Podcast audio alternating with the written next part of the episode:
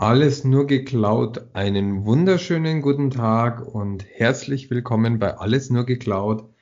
Heute mit dem für mich selbst begonnenen Starkbieranstich. Der erste Maximator des Jahres steht bei mir auf dem Tisch. Und beim Thema Maximator muss ich auch gleich an meinen Kollegen denken. Herzlich willkommen, Maximator Peter. Also ich weiß ja, dass ich nicht so ganz schlank bin, ja, aber mich gleich als Maximator zu bezeichnen, weiß ich, soll ich mich jetzt geehrt oder gekränkt fühlen? Servus Meine zusammen. spontane Kreativität hier, du, du siehst, es stark bewirkt schon. Äh, es könnte heute eine lustige Runde werden. Äh, wir werden uns mal in neue Welten, in neue Sphären hochtrinken heute.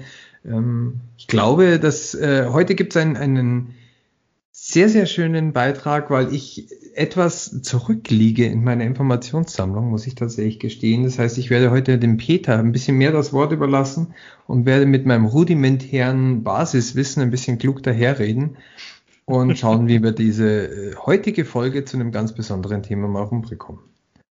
Also ich habe dir gesagt, was das Thema ist und du hast beschlossen, du brauchst Alkohol dafür. Das habe ich jetzt richtig verstanden, ja? Verdammt, du hast mich ertappt.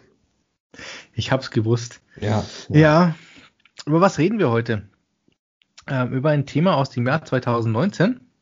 Und zwar, da gab es äh, einen Digitalgipfel in Dortmund und da hat unser lieber Bundeswirtschaftsminister, der Kollege Altmaier, angekündigt, dass man doch eine leistungs- und wettbewerbsfähige, vertrauenswürdige Dateninfrastruktur für Europa braucht und hat dem breiten Publikum, sage ich mal, also vorher hat das ja schon so ein bisschen geknistert rechts und links, man kannte das schon so ein bisschen, aber da hat das breite Publikum endlich das Projekt Gaia X vorgestellt bekommen, ähm, wo man gesagt hat, naja, wenn man sich es genau anschaut, wir in Europa sind eigentlich, was dieses Thema Cloud angeht, maximal abhängig.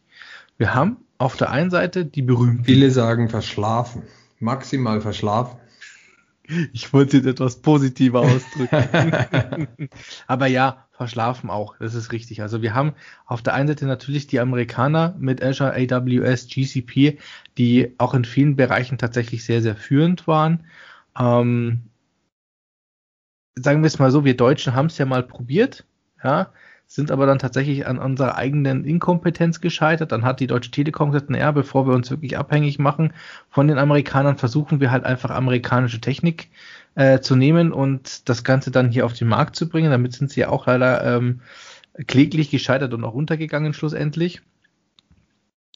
Und die Chinesen haben es dann verstanden und haben gesagt, okay, wir müssen äh, da dem auch etwas entgegensetzen und sind dann natürlich mit Alibaba rangegangen und äh, drängen auch aktiv äh, mittlerweile auf den europäischen Markt und ähm, sind da fast auch manchmal so aggressiv, finde ich, beim, beim Herschenken von irgendwelchen Credits oder ähnliches, wie es zum Beispiel auch zum Teil mit Google unterwegs ist, ja.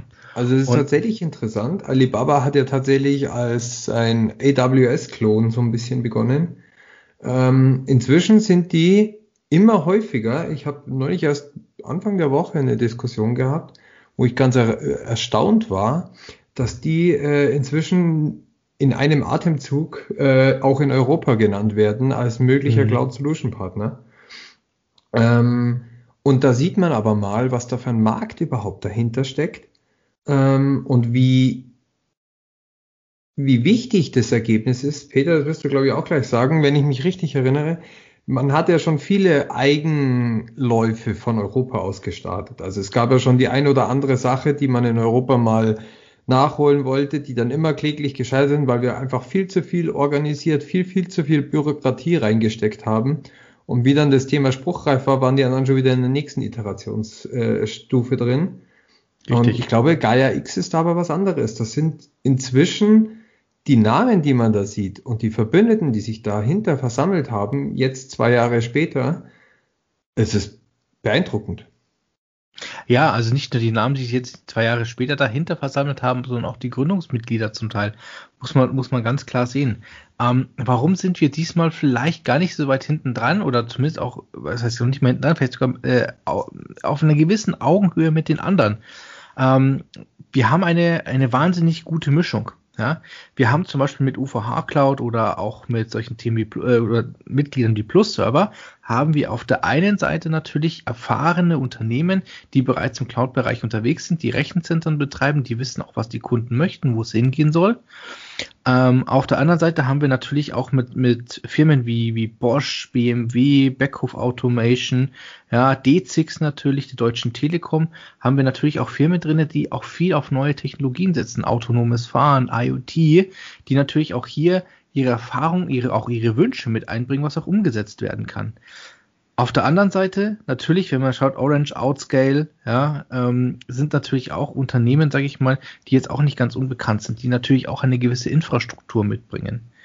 Und ja. Das ist schon mal ein gutes Mix, muss ich sagen. Also wir haben, wir haben hier Provider, wir haben Manufacturing, also Consumer ähm, Electronics und Automotive, wir haben Telekommunikationskonzerne, ähm, die haben alle sich zusammengetan Zwei große Nationen führen das Ganze an. Also das ist äh, tatsächlich ein äh, bilaterales Bündnis, wo Frankreich und Deutschland wirklich stark ziehen und hier Druck machen. Ja, ja. Also das ist tatsächlich ähm, das Überraschende. Und wenn man sich überlegt, ja, man, es gibt mittlerweile ähm, tatsächlich schon ähm, einen IoT-Datenraum nach den Standards, die in Gaia X sozusagen vorgegeben worden sind, also nach Vorbild von Gaia X. Also da haben im Endeffekt vier Standorte da, äh, ähm, sind da verbunden worden. Einer war beim Fraunhofer gestanden und ausgegangen ist das Ganze von diesem Werkzeugmaschinenlabor der RWTH Aachen. Also das heißt, es funktioniert auch, was hier die Gedanken sind. Und das ist, glaube ich, mal ganz wichtig zu wissen, weil man sagt jetzt immer so, ja, da wird, da wird viel die Politik mitreden, das ist doch eh eine Totgeburt, das hatten wir schon alles. Genau. Aber wir sehen, wir sehen dadurch, dass im Endeffekt erfahrene Firmen hier reingekommen sind aus den verschiedensten Bereichen, dass hier tatsächlich etwas funktioniert, dass hier etwas vorangeht.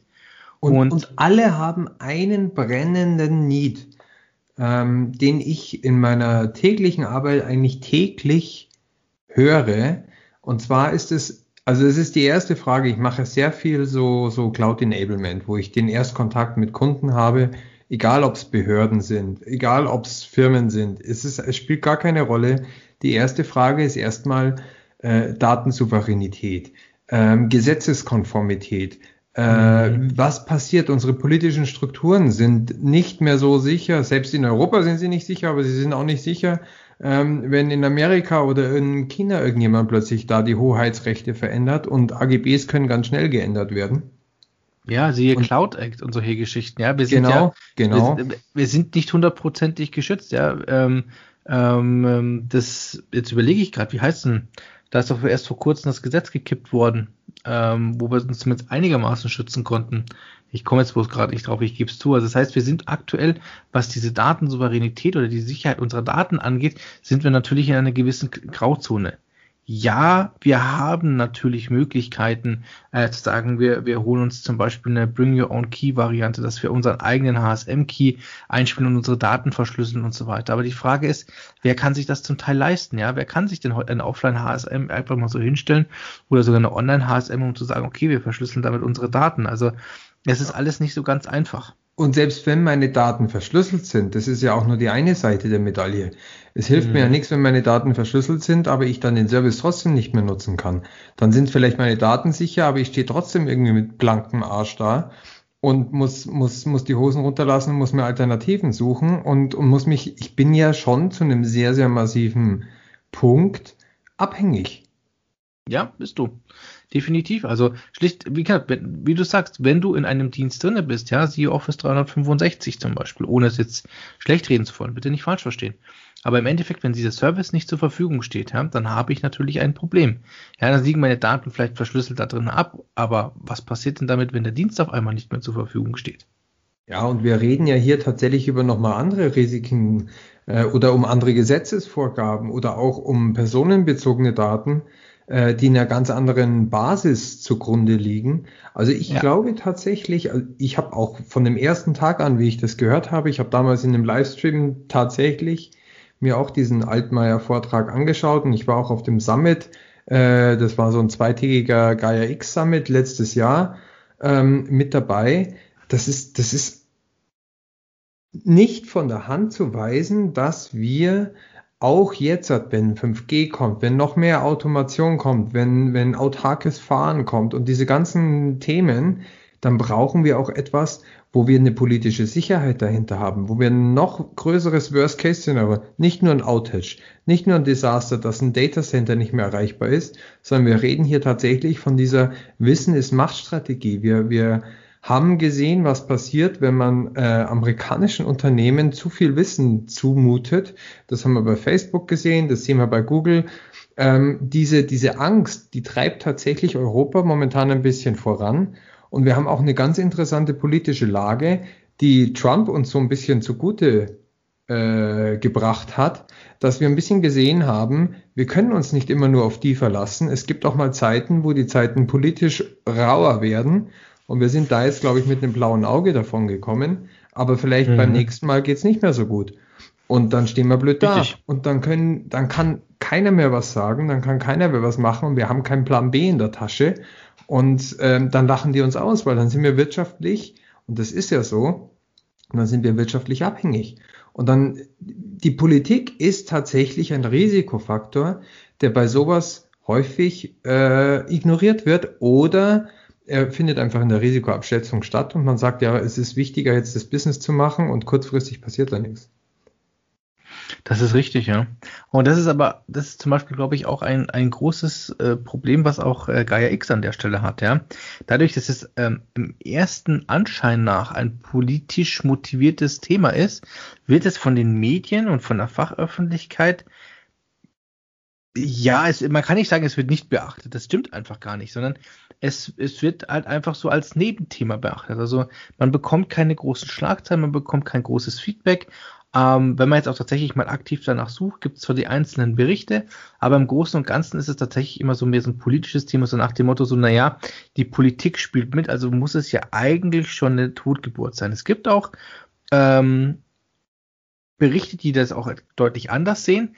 Was aber, finde ich, immer in diesen Berichten unterschlagen wird, ist, dass dieses Projekt an sich in der, in der deutschen und auch in der französischen Wirtschaft auf breite Unterstützung trifft. Absolut. Und das, und das ist etwas, das ist etwas, glaube ich, was man auch einfach mal hervorheben sollte. Also es gibt viele Unternehmen, die sich hier von Anfang an sehr, sehr stark beteiligt haben, ja. Und ähm, aber jetzt, wo, woher, woher, kommt denn, woher kommt denn diese Motivation, dass wir jetzt hat, ich meine, wie viele, wie viele Unternehmen jetzt, ich habe jetzt gerade geschaut, im Juni 2020 wurde eine internationale Non-Profit-Organisation mit Sitz in Brüssel gegründet. Das heißt, dieses, dieses offizielle Organisationskonstrukt ist jetzt noch nicht mal ein Jahr alt. Und wir haben hier schon eine breite Industrieunterstützung von einem richtig großen europäischen Konsortium an führenden Industrien, die alle mitarbeiten wollen.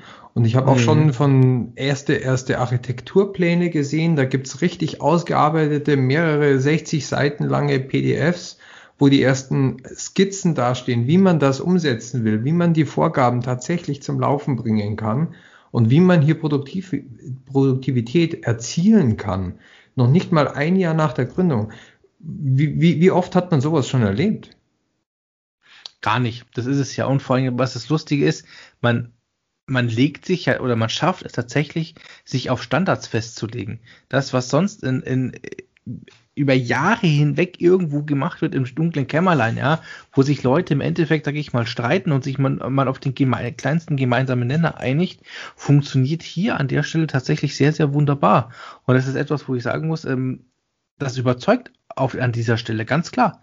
Ja, weil alle sagen, okay, wir möchten etwas erreichen, wir möchten uns auch einfach von dieser, von dieser Abhängigkeit, von dieser politischen Abhängigkeit auch lösen und möchten hier etwas schaffen, womit wir auch in der Industrie dann etwas geschaffen haben, das, wo wir was anfangen können und wo wir auch sicher sind, dass die Standards, die hier hinterlegt sind, von allen teilnehmenden Firmen, die dabei sind, auch eingehalten werden. Und, so. und von innen getragen wird. Ich glaube, das ist das erste Mal, dass wirklich dieses Cloud denken und dass dieses, diese, dieser Cloud-Hype jetzt nicht von Einzelunternehmen, also nicht von einer Firma, Google, äh, Microsoft, Amazon, Alibaba getragen wird, wo im Prinzip eine, eine, eine, ein Konsortium dahinter steckt. Nein, das ist hier tatsächlich mal so ein, so ein Industriestandard, sage ich jetzt mal, der geschaffen werden soll, der auch nicht mehr nur von einem Unternehmen geführt werden kann. Da kann nicht einfach nur sagen, so Siemens, wir wollen jetzt unser eigene Gaia X haben. Das wird hier nicht laufen. Da wird auch nicht ein Unternehmen nicht das eine sagen können. Und wenn wir das Ganze sogar multilateral aufziehen, dann kann auch nicht eine Politik sagen, das ändert sich, sondern es wird von Anfang an so aufgebaut, ist sehr massiv auf Identitäten bezogen, sehr massiv auf den Sicherheitsaspekt bezogen. Da kannst du nicht einfach nur einen Stecker ziehen. Das ist eigentlich, eigentlich ist der Gedanke Cloud Next. Richtig.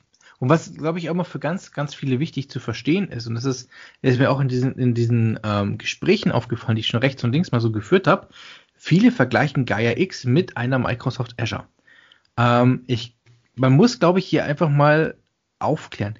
Gaia X ist im Endeffekt eine Plattform. Auf dieser Plattform haben wir einen Servicekatalog. Es werden verschiedene Services bereitgestellt, aber, und jetzt kommt tatsächlich der Vorteil, ich kann mir aussuchen, wo ich diesen Service konsumiere.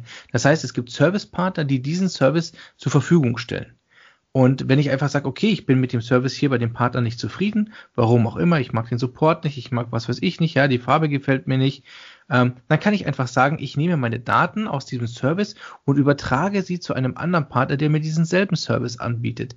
Der Vorteil Bleibe aber auf der gleichen Technologie bleibe auf der gleichen Technologie und durch die gemeinsamen Schnittstellen ist ein Umzug jederzeit ohne Probleme relativ einfach möglich.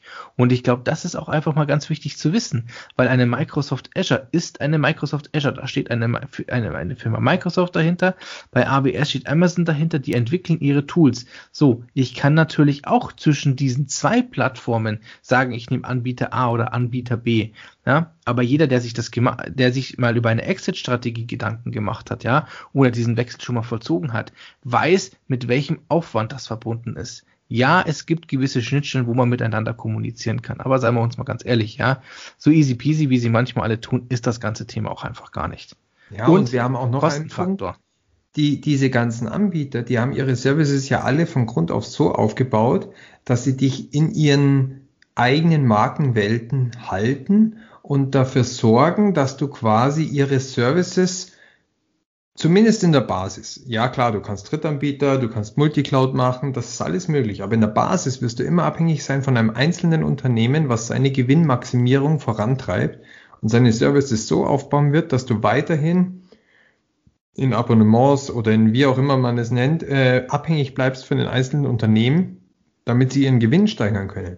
Hier wird jetzt aber jetzt gerade etwas ganz anderes gemacht. Da wird nicht eine Firma gebaut, hoffentlich ändert sich das nicht. Man weiß ja nicht, wie diese Non-Profit-Organisation dann trotzdem nochmal irgendwie ausweitet. Aber die Idee dahinter ist ja tatsächlich das, einen, einen Standard zu schaffen. Das heißt, wir bauen sowas wie äh, x86 Computer, worauf wir dann x-beliebige Software drauf laufen lassen können äh, und haben nur die Technologie. Und was ich dann da drauf betreibe und wie ich die dann einsetze, quasi, ob ich mir meinen Rechner so hinstelle und ihn so verwende oder ob ich ihn so verwende oder ob ich mein Netzwerk so aufbaue, das ist ja wieder eine ganz andere Sache. Also wir machen hier eine ganz neue Abstraktionsebene mit Gaia X, die in das Spiel kommt, die tatsächlich äh, etwas schafft. Also man hat lange Zeit jetzt hat auch immer wieder so als, als vierten oder fünften Cloud-Partner immer dieses OpenShift nochmal mit drin gehabt. Das war der letzte große Open Source Cloud äh, äh, äh, Anbieter so oder die Möglichkeit, die, die existiert hat. Aber das war auch nur wieder eine Softwarelandschaft, die man auf bestehender Technologie aufgebaut hat. Da gab es Referenzarchitekturen, das haben sich einige Firmen selber aufgebaut. Aber jetzt ist es tatsächlich, hier werden Standards geschaffen. Und hier geht es gar nicht darum, irgendwie eine, ein Produkt, ein einzelnes Produkt rauszubringen, was ich dann kaufe und dann bin ich da drin, sondern hier, hier werden Plattformen für viele weitere und noch ganz, ganz viel mehr weitere Services, ähm, Nutzungsmöglichkeiten und Aufbauversionen geschaffen, um nur eine stabile Ebene zu bekommen. Oder so, so, so, so verstehe ich das. Richtig, genau. Das ist ich, ich sage immer, das ist auch mal so die Wahl zwischen, nimmst du einen Apple, wo du nur einen Apple betreiben kannst, oder entscheidest du dich halt für einen Komponentencomputer, wo du selber im Endeffekt raussuchst, was du damit machst. Ja? Und genau das ist es an der Stelle. Also wir müssen uns das so vorstellen, Gaia X, du holst dir einen, du holst dir im Endeffekt dein Gehäuse und entscheidest dann selber, was baust du für ein Board dran, was für einen Speicher nimmst du, ähm, welche CPU setzt du ein und genauso ist es hier an der Stelle. Und der Vorteil ist, ich habe die Wahl, woher nehme ich das, ja. Wenn ich jetzt halt einfach mal eine CPU denke, kann ich mir auswählen, nehme ich eine Intel, nehme ich eine AMD, ja. Oder äh, beim Arbeitsspeicher, bei Grafikkarten, alles genau dasselbe. Ich kann das mir einfach von vorn bis hinten aussuchen und das kann ich halt bei einem Mac zum Beispiel, wenn man das jetzt mit Azure vergleicht, nicht. Ich kaufe diesen Rechner, kann noch ein bisschen die Geschmacksrichtung auswählen, wie viel Festplatte, wie viel Arbeitsspeicher hätte ich gerne, vielleicht nochmal dann CPU ein bisschen schrauben, aber das war es auch schon. Ja? Also die, aber, die Möglichkeiten aber der Vergleich sind ist super, beschränkt. Weil, weil viele Leute werden jetzt auch fragen, ja, aber äh, wie, wie wollen die denn überhaupt parallel existieren mit dieser Marktmacht? Wie finden die eine Nische zu AWS, GCP, Alibaba, Azure? Wie finden die da einen Platz? Und ich glaube, der Platz ist genau der. Man hat seine Use Cases. Mac hat seine absolute Berechtigungsrolle. Es gibt Leute, die wollen sich nicht Gedanken über das Ökosystem machen. Die wollen sich das Ding auf den Platz stellen, wollen den hochklappen und wollen wissen, dass der sicher, stabil und zuverlässig läuft für die Anwendungszwecke, die sie brauchen. Genau. Und genau das wird auch weiterhin der klassische Public Cloud Anbieter sein. Aber es gibt eben auch Kunden, die haben extrem spezialisierte Lösungen mit ganz neuen Anforderungen und da eben auch organisatorischer, gesetzlicher Natur. Und für die ist aber momentan nichts da.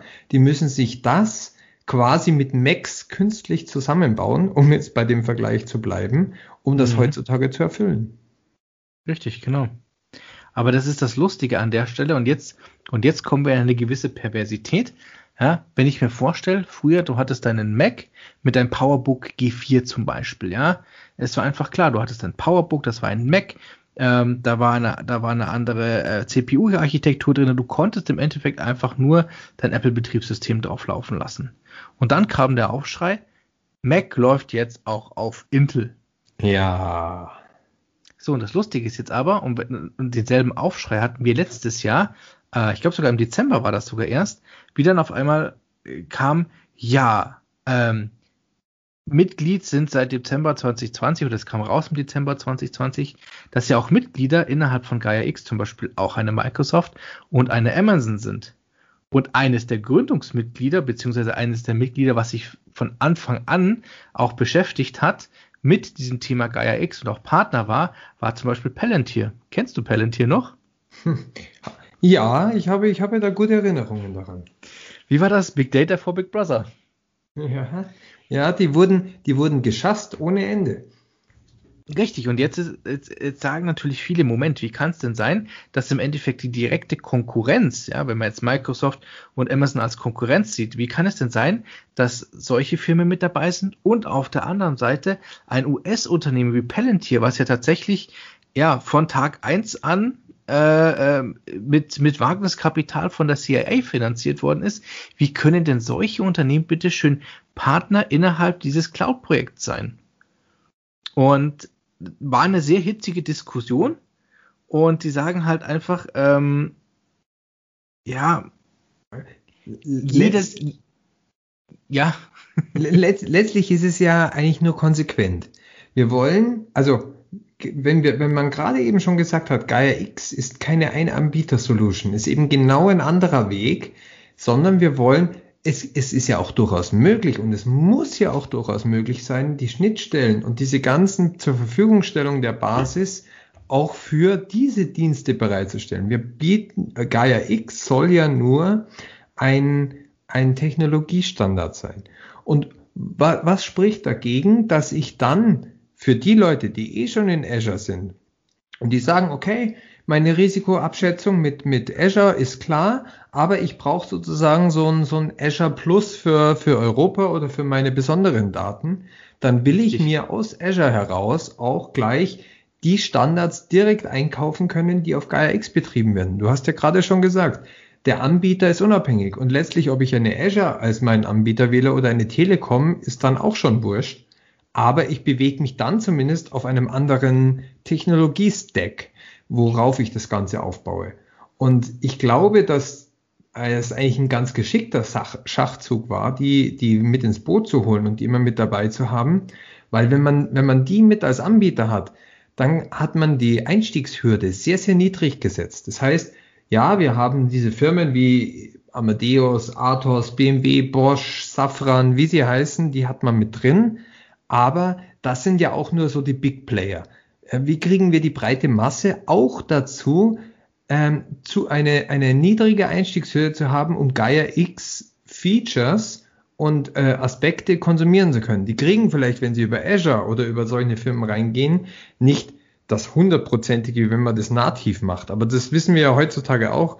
Man konsumiert ja Software. Man schreibt sich nicht jedes Mal nur, wenn man ein Need hat, seine eigene Software.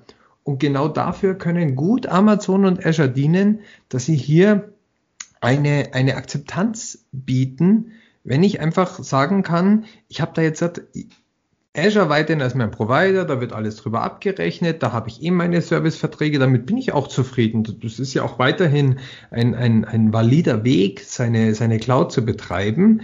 Alles cool, ähm, aber eben nicht für alle meine Use Cases.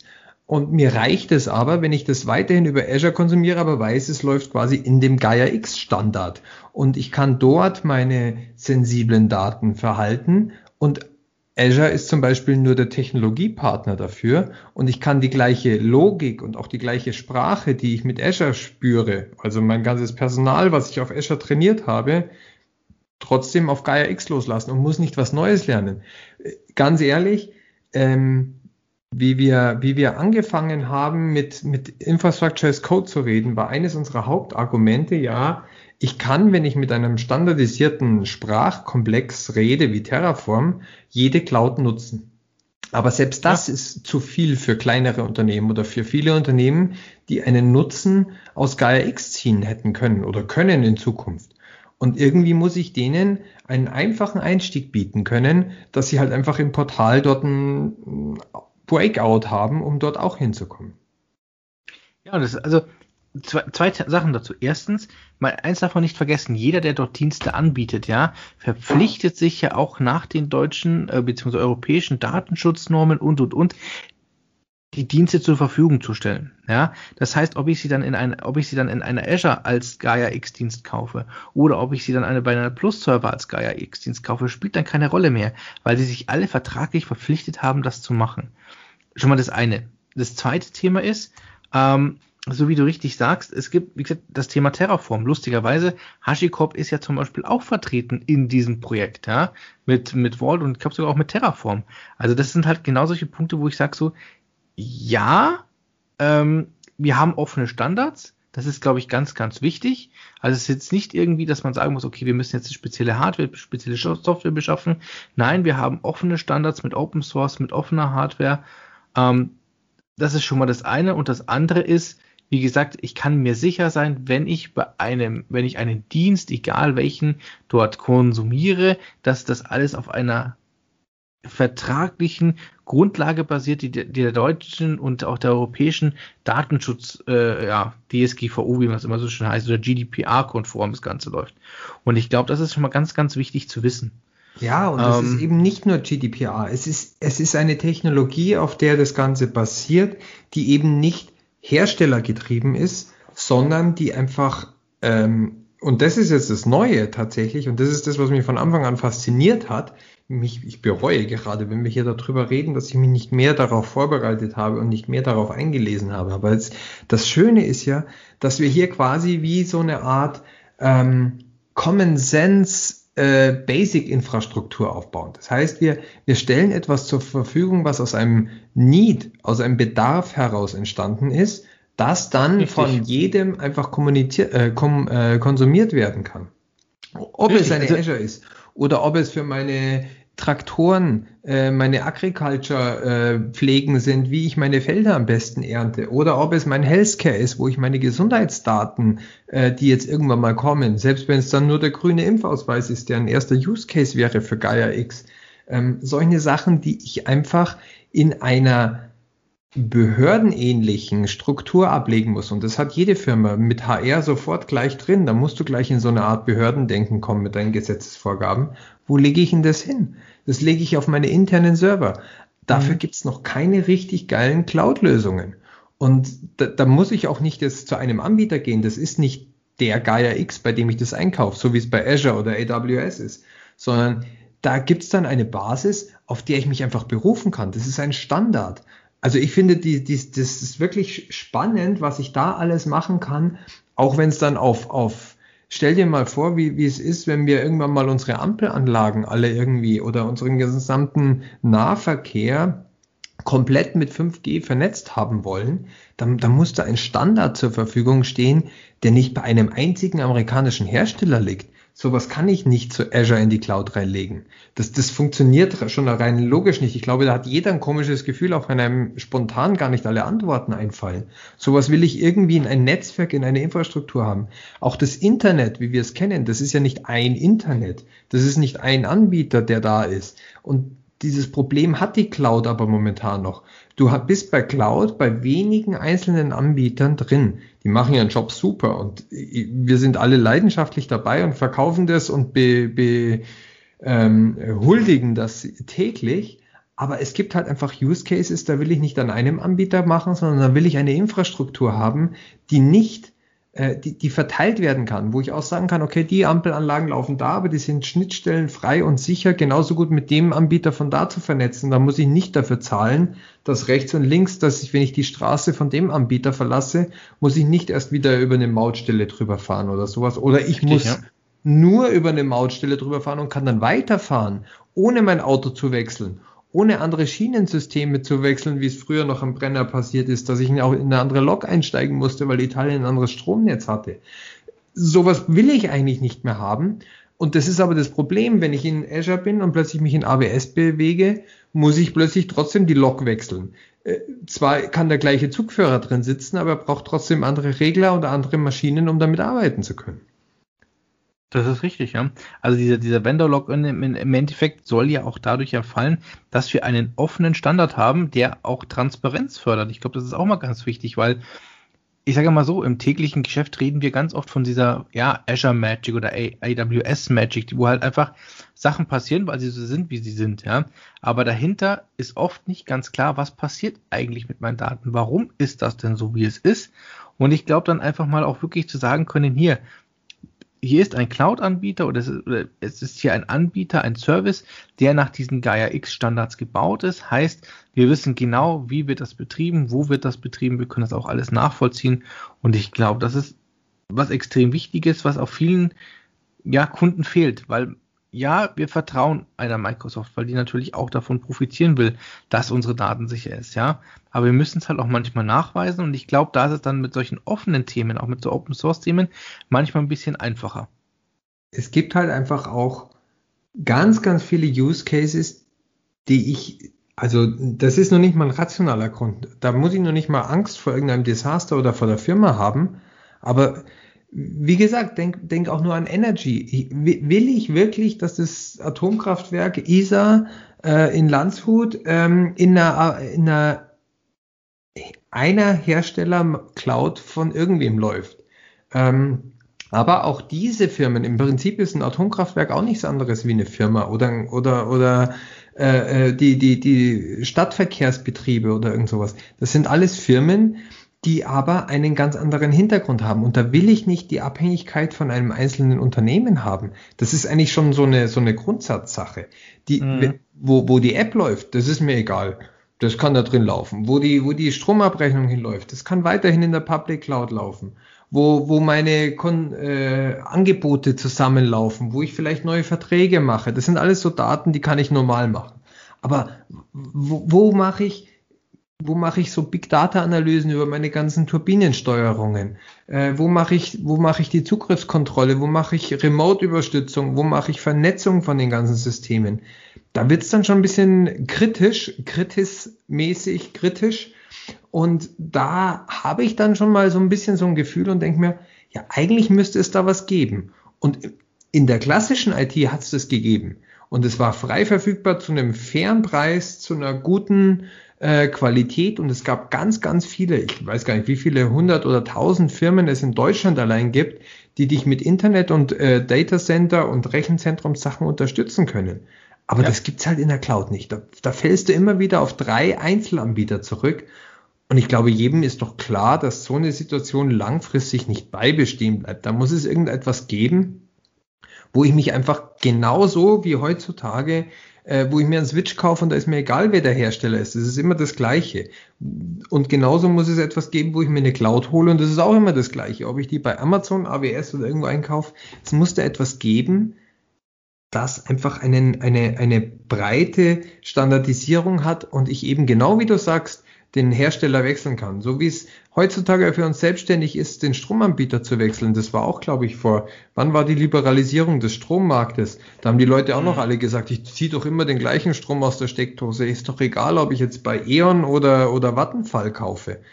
Und, aber nein, auch das hat uns einen Vorteil gebracht, dass der Strommarkt nicht mehr festgebunden war. Und lauter solche Sachen, das ist der, der, der, der Markt und die, die Sicherheit, die wir gewinnen. Und das ist diese, diese Entmonopolisierung ist ein ganz, ganz wichtiger Weg, um die Cloud noch mehr massentauglich zu machen, damit wir mehr Use Cases darin abbilden können. Also für ein, für ein kompetentes und immersives Cloud-Erlebnis muss es genau sowas wie Gaia X geben und deswegen ist es geil, dass das da ist und dass das gerade aufgebaut wird. Also ich finde das total faszinierend. Aber weißt du was jetzt, aber jetzt kommen wir genau zu einem Problem. Weißt du, was das Problem von Gaia X ist? Es kennen zu wenige. Wenn du dir mal vorstellst, bei, bei, bei, ähm, zum Beispiel bei Firmen, ähm, ich glaube, bis zu 250, äh, bis zu 250 Beschäftigte, irgendwie sowas war das, habe ich vor kurzem gelesen, kennen nur 4% der Firmen überhaupt dieses ganze Projekt und was da dahinter steht, ja. Bei Firmen, die da drüber liegen, ja, sind es immerhin 54% was aber meiner Meinung nach immer noch zu wenig ist. Ja, aber, aber die denken da auch immer nur an einen Science-Fiction-Film, weil sie den Namen kennen, vielleicht aus Final Fantasy oder so. Kann natürlich auch sein. Aber ich glaube tatsächlich, also viele Firmen sagen halt einfach mal, sie sehen in Gaia X tatsächlich einen, einen Zugewinn von Sicherheit, ja, aufgrund dieser neutralen Stellung, die genau eine, ein, Gaia X kann man, glaube ich, auch als Plattform bezeichnen, ja, aber im Endeffekt ist so eine Plattform wie Gaia X im Endeffekt deutlich sicherer ist, weil es neutral ist, weil es verschiedene Anbieter innerhalb dieses dieser Plattform gibt, die halt dieselben Dienste zur Verfügung stellen. Und das wird in Zukunft, glaube ich, tatsächlich ähm, gerade für Behörden oder auch für behördennahe Firmen deutlich interessanter werden, ähm, auch dorthin zu wechseln und solche Services zu nutzen. Wichtig ist meiner Meinung nach jetzt, dass, dass wir es A schaffen, einmal klar zu definieren, ja, wie oder was darf ich mit meinen Daten machen, beziehungsweise, dass es vielleicht auch mal rechtssichere Prozesse gibt zur Anonymisierung und Pseudonymisierung von personenbezogenen Daten, dass man sowas in solche Plattformen einarbeiten kann. Das ist, glaube ich, schon mal der erste Schritt. Und das zweite ist, es muss jetzt nach diesem offiziellen Kickoff, der jetzt erst vor kurzem war, tatsächlich muss, müssen schnell marktreife Anwendungen in Gaia X zur Verfügung gestellt werden, die man tatsächlich dann direkt konsumieren kann. Weil bis jetzt ist es, ist es für viele einfach noch so eine Blase so, ja, die reden da viel und ja, die Papers sind cool, aber wir können das einfach noch nicht greifen, wir können das noch nicht verstehen. Ja, weil ich halt nicht auf portal.azure.com klicken kann, äh, hol mir da mal kurz einen äh, 270 Dollar äh, Test-Account und leg einfach mal los. Und ich glaube, das ist das allergrößte Problem, was die Leute immer noch damit haben, dass es einfach zu theoretisch ist und dass sie es nicht testen können. Absolut. Also 100%ig, das ist genau der Punkt, den ich jetzt auch ansprechen wollte. Warum kennen es die Leute nicht? Weil es es noch nicht gibt. Tatsächlich gibt es nur einen Haufen Papier, und ein paar Teststellungen und irgendwelche ähm, eben unter den benannten Firmen gescherten Testaufbauten, äh, aber da ist ja noch nichts produktiv. Da, dafür ist es auch viel zu jung. Ähm, und vor allen Dingen, man muss sich ja auch mal überlegen, Azure ist ja auch nicht in zwei Jahren entstanden. Und AWS auch nicht. Wie sind nee. diese, wie diese, wie sind diese Netzwerke entstanden? Im Endeffekt, AWS ist daraus entstanden, dass Amazon äh, sich das aufgebaut hat und gesagt hat, hey, wenn ich das eh schon baue, dann kann ich auch meine Ressourcen, die ich eh schon da habe, auch an andere verkaufen. Ähm, das ist eine ganz andere Ausgangsbasis. Hier, hier muss etwas von Null aufgebaut werden und äh, muss das dann auch noch marktreif gemacht werden und auch vor allen Dingen usable, also brauchbar gemacht werden. Also die große Angst, die man, die glaube ich auch viele bei Gaia X haben, ist, dass das jetzt zwar ein super geiles Thema ist, dass das theoretisch wichtig ist, dass jeder weiß, dass man es braucht. Und am Ende ist es so ein äh, technologisch kompliziertes Ding, dass es vielleicht gut funktioniert, aber keiner kann es bedienen. ähm, sowas gibt's ja häufiger in der IT, äh, dass es dann einfach nur zu so, so von solchen Nerds und von solchen Spezialisten gebaut wird, dass die User-Friendliness mhm. einfach darunter leidet. Ich kann, kann gar kein Deutsch mehr reden, muss mir Maximator trinken. Ich rede schon von User-Friendliness. Und äh, trotz Starkbier kommt mir das so aus dem Maul raus. Ähm, nein, aber was ich sagen will ist, ja, wir brauchen hier möglichst schnell Demo-Versionen. Wir müssen wissen, wie das ausschaut. Wir müssen wissen, wie das funktioniert. Wir müssen wissen, wie der Einstieg ist. Wie kann ich mir auch meinen ersten Service, mein erstes IoT-Ding, meinen ersten Storage wahrscheinlich, das wird so die erste Basis, war es ja auch bei AWS, hat ja auch mit Storage angefangen. Wie kann ich mir den compliant mit meiner Governance, mit meinen Gesetzesvorlagen, die ich für mein Unternehmen brauche, das ist ja auch für jedes Unternehmen unterschiedlich. Du musst ja für, für die Energieabteilung ein anderes Unternehmen machen wie für die Behörden. Und dann willst du ja auch noch deine, deine äh, ähm, Kommunen vielleicht mit reinbringen und irgendwas, da brauchst du überall neue Regelungen, neue Sätze an Gesetzen, die sich auch noch dauernd ändern, die da irgendwie abgebildet werden. Es ist ein hehres Ziel. Und solange das Ding nicht irgendwo eine Sache ist, wo ich draufklicke und dann wähle ich mit drei Buttons aus, okay, ich bin Kommune aus dem Land Bayern und ich habe die Anforderungen und ich will die Daten hochspielen und jetzt gib mir meine Compliance vor, dann soll das ja alles da sein, weil alles andere ist nicht brauchbar. Wenn ich mir das alles mühsam zusammenstellen kann, dann gehe ich doch lieber wieder zu Azure, wo ich nur dreimal klicke und sage, okay, jetzt habe ich das. Ja, also das Lustige ist, ähm, es gibt ja mittlerweile äh, eine Plus-Server oder eine Ionos Cloud, die sagen ja, okay, wir bieten hier natürlich schon äh, auch Cloud-konforme Dienste an, die, die also Gaia X-konform sind. Ionos ist 1 und 1 Konsortium, oder? Ja, ich glaube, das müsste 1 und 1 sein, genau. Und da ist es so, die sagen halt schon, ja, wir bieten hier konforme, wir bieten hier konforme Infrastructure as a Service Dienste zum Beispiel an und so. Aber das Problem ist, glaube ich, meiner Meinung nach, nicht, dass man diese Services nicht nutzen kann oder dass, glaube ich, nicht klar ist, wie es funktioniert, sondern ich glaube tatsächlich, dieses Testen kann ich tatsächlich einfach so, so einfach meine Daten von A nach B ziehen, weil es im Endeffekt hier offene Standards gibt und, und, und.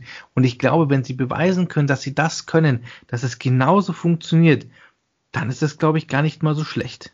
Ja, na, ich bin nicht bei dir. Ähm, es muss halt aber auch, es muss schon zu einem gewissen Punkt, und ich da kommt jetzt wieder die Beteiligung von Amazon und Microsoft äh, ins Spiel. Die haben die Hürde schon ganz schön hochgelegt mit ihrer maximalen Einfachheit des Einstiegs. Also ich behaupte jetzt mal, wenn ich mich mit meinem Papa einmal hinsetze, dann kann der sich auch eine VM in Azure bauen. Und das ist, das ist schon krass, wenn ich mir vorstelle, dass wir im Jahr 2021 jemanden, der keine Ahnung hat äh, von Azure, der 79 Jahre alt ist, jetzt dann demnächst. Und wenn er will, muss er nur weiter, weiter, weiter klicken und danach kriegt er eine IP-Adresse, da klickt er auch wieder drauf und dann ist er auf einem Rechner und fragt sich, warum er plötzlich einen leeren Monitor hat, wo keine Desktop-Icons da sind. Ähm, diese, diese Einfachheit, diese Simplizität bei einem so hochkomplexen Thema, das erwarten inzwischen leider die Leute von IT. Das ist die Erwartungshaltung. Und meiner Meinung nach ist das die größte Scheiterung, die größte Hürde, die Gaia X meistern muss. Das ist die größte Scheiterungsgefahr, woran, woran das Ganze zugrunde geht, ist, du musst dich mit diesen super simplen Möglichkeiten messen, die momentan auf dem Markt sind. Ja, richtig. Und ich glaube, das, das muss verstanden werden. Ne? Und ähm, was, glaube ich, auch noch ganz klar rüberkommen muss, und das kann natürlich jetzt auch ein Vorteil sein, dadurch, dass jetzt eine Microsoft und eine AWS auch mit dabei ist. Ähm, man, man wirft ja Gaia X an der Stelle immer vor, ähm, dass sie nicht verstehen, dass Cloud-Szenarien nicht, nicht bei einem Anbieter liegen oder bei einem, einem, Konsortium von Anbietern wie jetzt Gaia X, sondern dass es im Endeffekt ein Hybrid sein muss, ja. Dass ein gewisser Teil meiner Daten zum Beispiel einfach in der sicheren Gaia X Cloud oder in einem sicheren Gaia X Cloud Service liegen und auf der anderen Seite aber halt auch gewisse Daten nicht. Und da wird ja immer Gaia X vorgeworfen, dass dieses Konzept aktuell tatsächlich noch nicht berücksichtigt wird. Das ist allerdings schwierig, weil ich meine, das ist ja, äh, die, die, wir haben einen Use Case, den, den wir, Peter, du kennst es gut, wenn wir zu einem äh, ähm, äh, Kunden gehen, ist oftmals haben die, sagen die dann zu uns, ja, wir haben schon mit, mit den großen Cloud-Anbietern persönlich gesprochen Und was uns an denen nicht gefallen hat, ist, dass die sagen, ja, ihr könnt uns alle eure Daten geben, die sind alle bei uns sicher.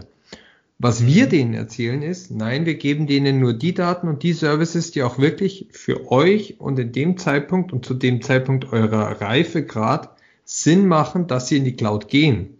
Und das ist ja eigentlich der, der große Unterschied und der realistischere Unterschied, der dann auch den Erfolg be bereitet, dass wir nicht sagen, all in, schmeißt dein Rechenzentrum weg, sondern wir sagen, die Daten und die Services, die überhaupt noch gar keinen Sinn machen, in die Cloud zu gehen, die behaltest du on-premise, weil das haben die Leute halt einfach da und den Rest damit gehst du in die Cloud. Dass du eine Cloud-First-Strategie hast und dass du immer weiter und bei allen neuen Services und bei allen weiteren Iterationen mehr Cloud machst, das ist ja davon nicht widersprüchlich. Aber darum kann ich eben wählen. Und genau was du sagst, das muss, das muss der Einstieg sein, das muss möglich sein. Da darf nicht, Gaia X darf nicht ähm, so gierig sein und auch den Fehler machen. Ich glaube, das war lange Zeit ein Fehler, der sogar die Cloud, den Cloud-Ausbau gehindert hat. Dass äh, vor allen Dingen AWS war da ganz massiv, aber auch Azure hat da Geschichten erzählt. Da sind Leute zu 100% in die Cloud gegangen und haben gar keine Ahnung gehabt, warum sie überhaupt zu 100% in der Cloud sind. Dieses Sukzessive, mhm. dieses sofort alles fordern, das ist der falsche Weg. Die Leute sehen ja den Benefit und das Ganze geht den richtigen Weg, aber da, ich darf das nicht ähm, pushen zu stark. Und genau das muss GaiaX anbieten. Ich muss genau die relevanten Daten mit den relevanten Services zu der Zeit, wo ich es auch gerade brauche, da reinstellen können und muss mir dann ein sicheres Gefühl haben. Dann, dann kann ich das auch ausbauen. Dann kann ich sicher sein wenn, wenn die mir gleich sagen, hör, aber wenn du da noch deine, deine Apps da hast und wenn du auch noch nebenbei mit M365 und da deine Daten gespeichert hast und dann hast du vielleicht noch über eine Agentur einen Service bei GCP eingekauft, die musst du alle nach Gaia exportieren, dann wird's schwierig. Dann, dann wird's scheitern. Ja, das glaube ich nämlich auch, weil das ist ja auch, glaube ich, ein Punkt, der, der heute auch oft angekreidet wird, ja, und was ich auch verstehen kann. Aber ich bin gespannt tatsächlich, weil es geht ja jetzt, wenn man es mal so genau nimmt, eigentlich schon los. Ähm, ich glaube, Anfang, Ende Januar äh, ging es ja darum, dass ja die der, der ECO-Verband der Internetwirtschaft im Endeffekt hier diese ein PMU eingerichtet hat, also ein Project Management Office. Und sie haben, glaube ich, fünf äh, Open Source Ansatz-Arbeitspakete jetzt definiert, die ja bis zum April äh, 2021 beendet sein sollen. Das heißt, ja, ähm, da gab es ja jetzt auch wieder, ich, ich habe es leider terminlich nicht geschafft. Ich habe auch wieder eine Einladung gekriegt zu einem zweitägigen Summit, wo sie sowas vorstellen wollten. Ähm, da rührt sich schon was. Und äh, also ich kann jedem unserer Zuhörer hier jetzt mal so äh, zwischendrin empfehlen, äh, schaut euch mal die Seite an. Die ist tatsächlich relativ textlastig, also mit vielen bunten Bildchen ist es da ein bisschen schwierig. Aber ähm, Gaia X, wenn ihr was lest, hört da drauf, bleibt dran. Ich sage euch, was, was die an eine, in den letzten zwei Jahren, seitdem es announced wurde und in den letzten Dreivierteljahr, seitdem sie die Unternehmungen gegründet haben, geschafft haben, wenn die mit dem Speed auch nur ansatzweise weitermachen, dann werden wir Ende dieses Jahres hier schon mal echt hellhörig werden. Und wie, wie, wie ist so ein System erfolgreich? So ein System ist nicht erfolgreich, weil die da oben das bauen, wir haben dann natürlich der Staat, warum baut der Staat das? Weil er mit seinen ganzen Kommunen, mit seinen Behörden da rein will. Äh, die haben ein riesen Problem, die ganzen Behörden alle äh, nur noch in Azure betreiben zu können mit einem Großteil ihrer Daten.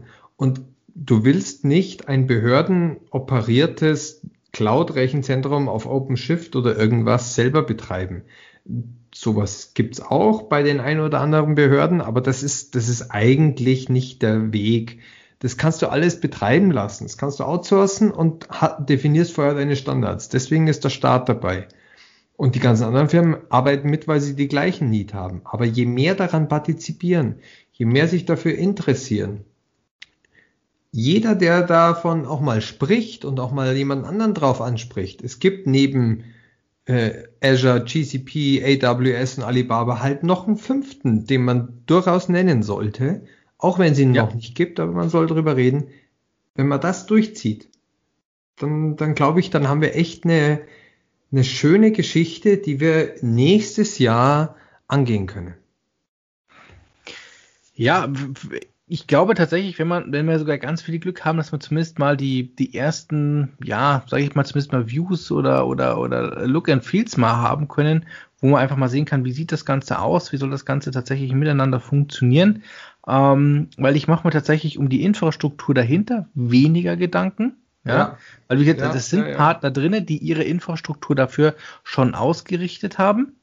Ähm, wie gesagt, das Interessante wird halt einfach nur, wie gesagt, wie wird die Zusammenarbeit zwischen diesen Partnern, wie werden die Services sich austauschen können und ich glaube, das wird ein ganz interessantes Thema. Vor allen Dingen, was passiert eigentlich, wenn ich jetzt zum Beispiel bei, mein Storage beim Partner A habe, meinen Pass-Dienst für SQL oder vielleicht auch einen SaaS-Dienst für Big Data beim, beim Partner B und beim Partner C dann ähm, zum Beispiel das Ganze dann nochmal auswerten lasse oder aufbereite, ja wie wird das dann auflaufen? Ja, wie, wie sind die Geschwindigkeiten dahinter? Ich glaube, das wird auch mal ein ganz interessantes Thema, weil da ist es jetzt natürlich, dass eine Microsoft oder auch eine Google, eine ABS zu Recht sagen, hey, das läuft alles bei uns. Wir haben dicke Back äh, Backbone-Netze bei uns natürlich weltweit gespannt.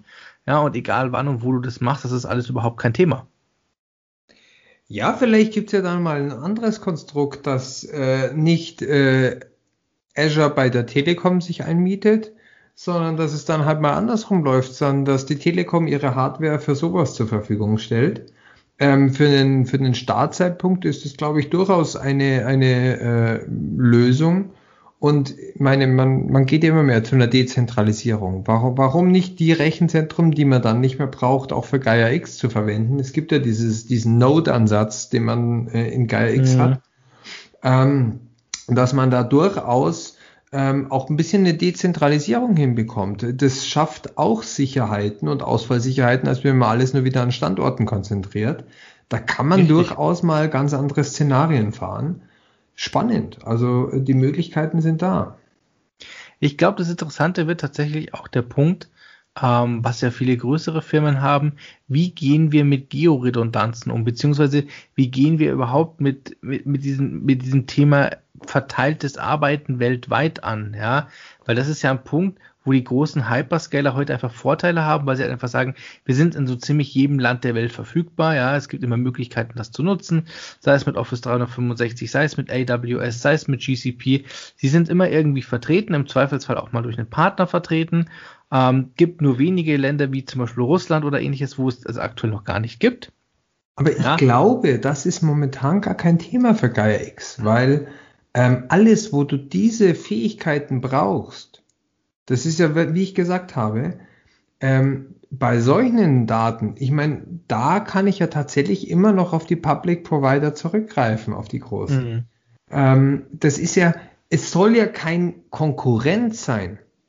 Und es soll auch die anderen ja nicht ablösen. Klar, ich kann auch alles in Gaia X hosten, wenn ich will. Aber das ist ja genau, das ist ja genau die Frage. Wie gehen Sie damit um? Weil aktuell wird Gaia X, und das hatten wir vorhin schon genau vorgeworfen, dass diese, ja, ja, ja. Diese, dieser Zusammenspiel, ja, dieses, dieses, dieses Hybrid Cloud Thema, Multi Cloud Thema aktuell so gar nicht richtig bedient oder gesehen wird, ja. Deshalb ist, deshalb meine Frage, wie geht, wie geht man damit um, wenn man in Gaia X unterwegs ist und sagt, okay, wir müssen aber diese Daten eventuell weltweit auch zur Verfügung stellen, ja? Oder zumindest die Auswertung oder die, die pseudonymisierten Daten zur Verfügung stellen. Das ist, das wäre vielleicht auch schon mal ein ganz großer Schritt, wenn man sagt, okay, wir haben hier Daten, wir können sie aber über einen Service innerhalb von Gaia X so anonymisieren, pseudonymisieren, dass wir sie dann auch weltweit zur Verfügung stellen. Und da ist es, glaube ich, ganz, ganz wichtig, dass man dann auch eine Schnittstelle findet, zu sagen, okay, da, diese Daten können wir dann aber auch so, wie sie sind, an eine, an eine Azure liefern, wir können sie an eine AWS in den Data Lake liefern oder sonst wohin. Das sollte, das sollte möglich sein. Und ich glaube, das ist, das wird noch interessant, wie das passiert. Ja, die Großen sind aktuell mittendrin und mit dabei bei diesem Thema, aber ich bin tatsächlich gespannt, ob der Austausch dann auch so stattfindet, weil ähm, diese Interaktion erfordert natürlich von beiden Seiten ein Vertragsverhältnis, ja, und dieses Vertragsverhältnis auf Gaia X-Seite ist ja schon recht deutlich geklärt, ja, also es gibt ja ähm, ähm, ein Vertrag für alle, die Services anbieten wollen, dass sie sich nach gewissen Standards richten. Und ob eine Microsoft das kann, will oder möchte, da bin ich noch gespannt tatsächlich. Oder ob man dann wieder anfängt, irgendwelche Kompromisse zu finden, dann wäre, glaube ich, aber meiner Meinung nach auch das Thema auch schon wieder so ein bisschen zum Scheitern verurteilt, weil Kompromiss darf es und sollte es an dieser Stelle, glaube ich, nicht geben. Es ist ja auch gefährlich. Ähm, die Chancen, die man hat, wenn man Amazon und Azure mit drin hat oder die amerikanischen Unternehmen, ähm, die sind natürlich da. Auf der anderen Seite darf man auch nicht äh, äh, dieses Risiko eingehen oder diesen Fehler begehen, dass man sagt, nur damit man die weiter drin behält, senkt man die Hürden. Denn was wollen die denn letztlich? Im Idealfall wollen die sich ja daraus auch wieder irgendwie nur Werbung und Kompetenzen und so wie sie es ja zum Beispiel Azure, das vom ersten Tag an habe ich gesagt, mit ihrer Deutschland Cloud, das war einfach nur ein sauteurer Werbegag. Und der hat gefruchtet. Ganz viele Leute haben Vertrauen in Azure gewonnen, weil Azure äh, oder Microsoft diese, diese Deutschland Cloud aufgebaut hat. Tatsächlich genutzt hat die niemand, weil die war Bullshit. Ich habe ein Jahr lang versucht, damit zu arbeiten. Das war furchtbar. Da hat nichts funktioniert, da waren keine Services drin. Da habe ich gerade mal irgendwas rummachen können. Und dann, wenn ich irgendwelche E-Mail-Adressen von A nach B machen musste, musste ich sie manuell portieren, weil überhaupt gar keine Schnittstellen da waren und gar nichts. Mhm. Aber weil sie ja so wenige ausprobiert haben, aber alle davon gewusst haben, haben alle gedacht, wow, Microsoft, die sind ja so geil, die haben sogar eine GDPR-konforme Deutschland Cloud gemacht, äh, denen vertraue ich. Und mal, wenn die das da schon aufbauen, dann zahle ich nur 30 Prozent weniger, weil das spare ich mir auch noch die 30 Prozent Aufpreis, habe keine Features, gehe ich trotzdem zu Microsoft, aber immerhin haben die das gemacht. Das heißt, es ist ja ein cooles Unternehmen. Das war ein mega Marketing-Coup. Und man muss ja, vorsichtig auch. sein, die sind ja auch nicht doof. Die können auch ein Gaia X mehr oder weniger boykottieren durch ihre Forderungen, dass sie denen sagen, hey, wir helfen euch, wir stellen euch unsere Ressourcen, euer Know-how zur Verfügung, aber das macht er dafür nicht. Ja, super. Aber genau das ist nicht der Grund von GAIX. Da kann die Politik ein bisschen helfen. Da wären vielleicht Industrieunternehmen etwas anfälliger, über Kompromisse zu reden. Auf der anderen Seite ist es echt ein Risiko, dass die das verwässern wieder. Und wenn das verwässert, wenn das keinen Benefit mehr bringt am Ende, wenn das Ganze so viele Kompromisse hat, dass die ganze hehre Auftragslage, das ganze Ziel, was sie hatten, nicht mehr da ist, ja, was passiert dann? Dann haben die Leute keinen Grund reinzugehen, dann bleiben sie erst recht wieder bei Azure und äh, äh, Amazon und die können schön sich danach hinstellen und sagen, hey Leute, also an uns ist es nicht gescheitert, wir haben da mitgearbeitet, wir hätten die auch supportet und wir sind voll auf dieser ganzen gesetzesgetreuen Schiene da. Vertraut uns, hey, wir haben da sogar mitgearbeitet, wir haben da sogar mitgemacht seid mhm. auf unserer Seite, wir sind die Coolen, kommt trotzdem jetzt zu uns, weil da habt ihr eh keinen Benefit, die haben ihre Ziele eh nicht erreicht. Und dann, dann ist es Werbung für die. Also für eine Azure und eine Amazon ist es eine Win-Win-Situation. Die anderen müssen sich wirklich nur zusammenreißen, müssen es hinkriegen. Und das ist echt schwer. Ja, sie müssen den Arsch in der Hose haben. So schaut aus. Gut, also, was kann man, glaube glaub ich, zusammenfassend nochmal zu sagen, ist ganz wichtig. Gaia X ist nicht ein alleiniger Anbieter, wie eine Azure oder eine, eine AWS, sondern im Endeffekt ist es ein Marketplace. So kann man es, glaube ich, am besten bezeichnen, mit verschiedenen Diensten und diese Dienste kann man sich dann halt bei mehreren Anbietern holen. Vorteil soll sein, ähm, A, natürlich europäische Rechenzentren, europäische Datenhoheit, auch Souveränität gegenüber äh, den USA und auch den chinesischen Kollegen. Auf der anderen Seite, jeder der Teilnehmer verpflichtet sich auch aktuell, ähm, die deutlich äh, höheren Standards, sage ich mal, einzuhalten. Aber man, es muss klar sein, dass natürlich die Konkurrenz an der Stelle nicht schläft und hat auch Mitglied ist. Ja, welche Dienste und wie das Ganze angeboten wird, glaube ich, wird ganz, ganz interessant. Für die meisten europäischen ähm, Länder wird es, glaube ich, sehr, sehr attraktiv werden, weil, wie du schon sagst, die jetzt ihre eigenen Rechenzentren betreiben, worauf die eigentlich keine Lust haben, ja, oder beziehungsweise auch technisch einfach gar nicht können. Ja. Und natürlich sagen, sie möchten auf die bestehenden, ja, ähm, ähm, Anbieter, die es ja auch gibt in Europa, das darf man ja nicht vergessen, dass, dass die darauf einfach zurückgreifen wollen und wollen denen halt auch einfach die Möglichkeit geben, einen gewissen Markt zu positionieren, aufgrund dessen, dass sie gemeinsam unter einem Banner auftreten können. Ich glaube, das muss man ganz klar sagen. Wichtig ist aber auch, sie dürfen nicht zurücktreten. Also das ist genau das, was du auch gesagt hast. Nur weil jetzt große amerikanische Unternehmen da sind, darf es nicht passieren, dass sie sich äh, an rechts, an, an rechts oder links an irgendwelchen Stellen verweichlichen, einbrechen lassen, nur um hier tatsächlich mögliche Schnittstellen auch zu den großen Hyperscalern zu schaffen. Das darf nicht passieren, weil dann ist das Projekt an der Stelle einfach gescheitert. Weil es gibt Vorgaben, es gibt Richtlinien, warum ähm, das Ganze so funktioniert, warum auch viele Wirtschaftsgrößen da teilnehmen. Ja, das muss man, glaube ich, auch immer wieder herausstellen, dass es, dass wirklich viele, viele Großunternehmen dahinter stehen und auch dieses Projekt fördern. Und dann kann das auch was werden. Ich, ich wünsche es mir. Also ich, ich bin ein Fan davon. Äh, ich bin sowieso ein Cloud-Fan, aber und ich bin ein Cloud-Fan und nicht ein Fan von Azure, GCP und AWS. Ich bin ein Fan der Cloud.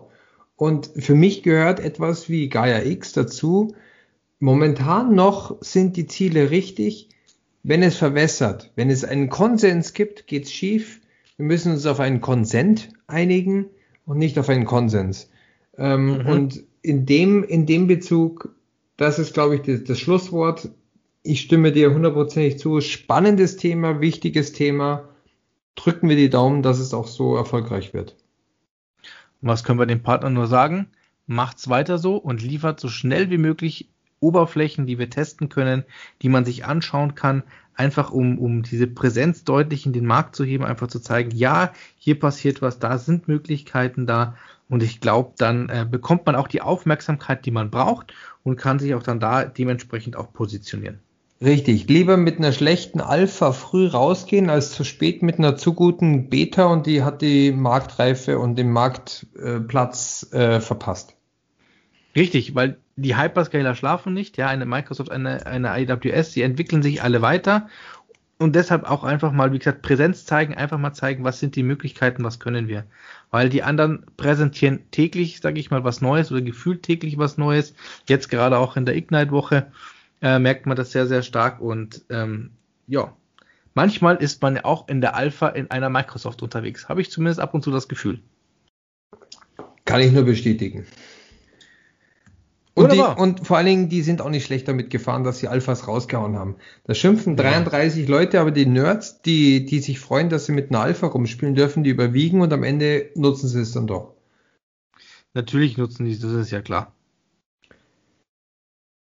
Ja, wunderbar, wunderbar, Peter. Jetzt haben wir, haben wir tatsächlich äh, schon wieder eine Stunde geschafft hier mit dem, mit dem spannenden Thema. Ich glaube, das wird nicht unser letztes Mal gewesen sein, hä? Definitiv nicht. Also, wie gesagt, ich bin jetzt im April gespannt, was das Projektmanagement-Team so rumbringt und ich glaube, im, im Laufe des Jahres werden noch viele Punkte kommen. Ähm, ich hoffe vielleicht auch schon die ersten Demos, die ersten Alphas, wo man sich einfach mal anmelden kann, ähm, wo man das ganz einfach mal testen, ein bisschen spielen kann, vielleicht natürlich mit Fehlern, Dafür sind es Alphas, sage ich mal, aber einfach mal zu sehen, was ist tatsächlich dahinter, was sind die, was sind die Vorteile. Und ich glaube auch gerade, gerade Firmen wie eine Ionos oder wie eine Plus-Server sind, glaube ich, auch heiß drauf, endlich da ihre konformen Rechenzentrum anzubinden und einfach mal auch ihre Services und ihre Möglichkeiten zu präsentieren. Weil ähm, das ist, glaube ich, auch ein Punkt, der viele noch abhält, man muss sich heute bei den europäischen Anwendern äh, oder Anbietern im Endeffekt durch 75 Webseiten klicken und muss sich dann den schönsten, schönsten und buntesten aussuchen. Ich glaube, mit Gaia X könnte es echt mega werden. Ja, ich, also wenn die das weiter so, so durchziehen und das auch noch sauber verkauft bekommen und ein einigermaßen schickes CLI-Interface, eine schöne API und ein schönes GUI hinkriegen. Das sind ja immer die drei, die drei Punkte, die, die heutzutage notwendig sind. Ja, ich bin, ich bin der Erste, der sich da reinstürzt und der das lieben wird. Mit oder ohne Alkohol? Was? Es gibt ein Leben ohne Alkohol? Äh, da gehen wir jetzt lieber nicht näher drauf ein. Okay. Ich trinke mein letztes Norgal aus. Das ist eh das, der Punkt, dass wir das Thema beenden, weil äh, jetzt gehe ich schlafen. Ein Bier drinne und der Mann wird müde. Alles klar. Dann, liebe Zuhörer, also mir war es wieder ein Spaß und eine Ehre. Corona hat mich zum, zum äh, ein Biertrinker gemacht, aber es war tatsächlich schon das zweite. Also ich muss, muss, muss. Aber selbst zwei, egal, lassen wir das. Es war mir eine Ehre. Wunderbar, ein schönes Fest wir schweifen ab. Wir müssen mal eine Bierfolge machen und uns über, über Bier in der Cloud oder irgendwie so unterhalten, so als, als non, uh, out of, out of Thema, out of scope Thema oder so. Ich dachte jetzt so, so Homebrewery mit IoT Devices oder so. Oh, äh, wäre mal, wäre mal ein Projekt. Wenn, wenn mir dann der Maische Tank äh, über Twitter eine Meldung schickt, dass, äh, dass ich zum, zum äh, ähm, Umrühren kommen muss. Äh, oder über Teams direkt, dass, dass du vielleicht so wie so eine Art äh, Bot in Teams hast, der dich dann so informiert und ja. dir vielleicht auch mal regelmäßig so Live-Bilder schickt oder so. Manchmal scheint mir, du hast auch gerade was getrunken. Immer. Ah. genau, nächstes Thema. Ich weiß auch gar nicht. Ich glaube, für nächstes Mal, da wollten wir uns noch mal zusammensetzen. Ähm, so spontan wüsste ich zumindest nichts. Nein, aber War. wir haben ja jetzt halt unsere, unsere Taktfrequenz erhöht und wir bleiben dabei. Das heißt, wir werden in 14 Tagen wieder zusammensitzen. Und wenn ich es nicht verbasel, dann geht die Folge am Wochenende auch online und dann können wir jetzt halt ein bisschen eine höhere Taktfrequenz haben. Und ja, bis dahin haben wir genug Themen, die wir wieder besprechen können. Alles klar. Dann, in diesem Sinne, liebe Zuhörer, einen wunderschönen Abend, Tag, Nacht, wo auch immer ihr uns gerade hört. Und in zwei Wochen sind wir wieder da. Vielen Dank fürs Zuhören. Pfiat euch, Servus, Baba. Servus.